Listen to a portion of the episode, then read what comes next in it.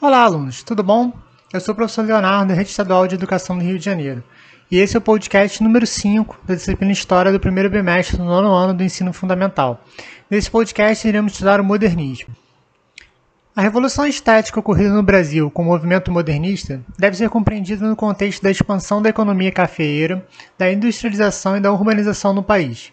Com a riqueza gerada pelo café, surgiu uma nova elite social, política e econômica, que desejava também conquistar a hegemonia no campo das ideias e da cultura. Essa burguesia, essencialmente urbana, rivalizava com a antiga elite do país, que só se interessava pela cultura europeia tradicional, das peças francesas, da poesia parnasiana ou das óperas italianas. Essa cultura das elites estava apartada do samba, da capoeira, das tradições indígenas e de outras expressões populares na época. Foi nesse contexto que, no início da década de 20, o modernismo surgia no Brasil. Os artistas intelectuais desse movimento queriam criar uma nova cultura nacional, conectando as conectada com as grandes transformações da civilização industrial. Para isso, eles pretendiam unir as vanguardas artísticas europeias, especialmente o expressionismo e o cubismo, com manifestações da cultura popular, de origem africana e indígena, desprezadas pelas elites desde o período brasileiros desde o período colonial.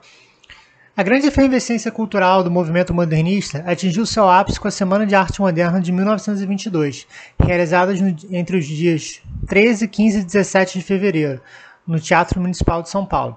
A Semana de 22, como ficou conhecida, reuniu intelectuais, pintores como Anita Malfatti e Emiliano de Cavalcante, escritores como Mário de Andrade e Oswald de Andrade, o escultor Vitor Brerecht e o compositor Heitor Villa-Lobos. O evento foi programado para comemorar o primeiro centenário da independência do Brasil. Porém, a intenção dos organizadores era proclamar uma segunda independência do país, dessa vez cultural e moderna. Para isso, eles propunham a ruptura das manifestações artísticas brasileiras com o tradicionalismo, procurando valorizar em suas obras as raízes brasileiras. As inovações artísticas apresentadas durante a semana, porém, não agradaram o público e protestou.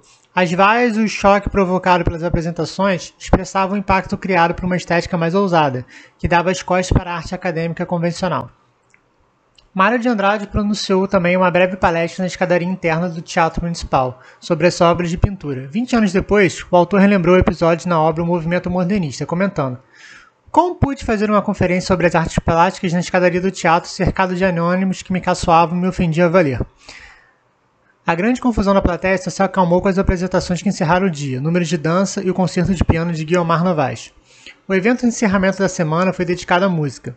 Peças de Vila Lobos foram executadas pelos diversos músicos participantes, com menos ruídos em vaias, mas não se escaparam às críticas ferinas dos conservadores. Polêmica, confusa e barulhenta, tido como demasiado festiva e pouco moderna, não se pode negar que Semana de Artes 22 foi um marco, um divisor de águas no panorama artístico brasileiro. Ela escancarou as portas para uma grande liberdade no que diz respeito à produção e pesquisa estética no país, contribuindo para o florescimento intelectual e artístico. Na visão de Cavalcante, o acontecimento da semana extrapolou o campo cultural e repercutiu também na área política. A semana fez o papel de divulgação da arte moderna, que por sua vez cultivou o terreno para a consolidação de uma revolução artística e literária, que tomou forma após 1922, quando foram lançados os manifestos de Oswald de Andrade e as obras fundamentais do primeiro modernismo brasileiro, tais como Macunaíma, de Mário de Andrade, Memórias Sentimentais de João Miramar, de Oswald de Andrade e Ritmo Dissoluto, de Manuel Bandeira.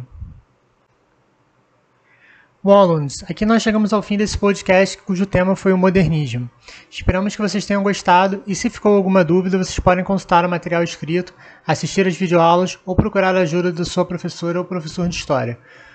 Um grande abraço, bons estudos e até o nosso próximo encontro historiográfico nesse podcast. Até lá!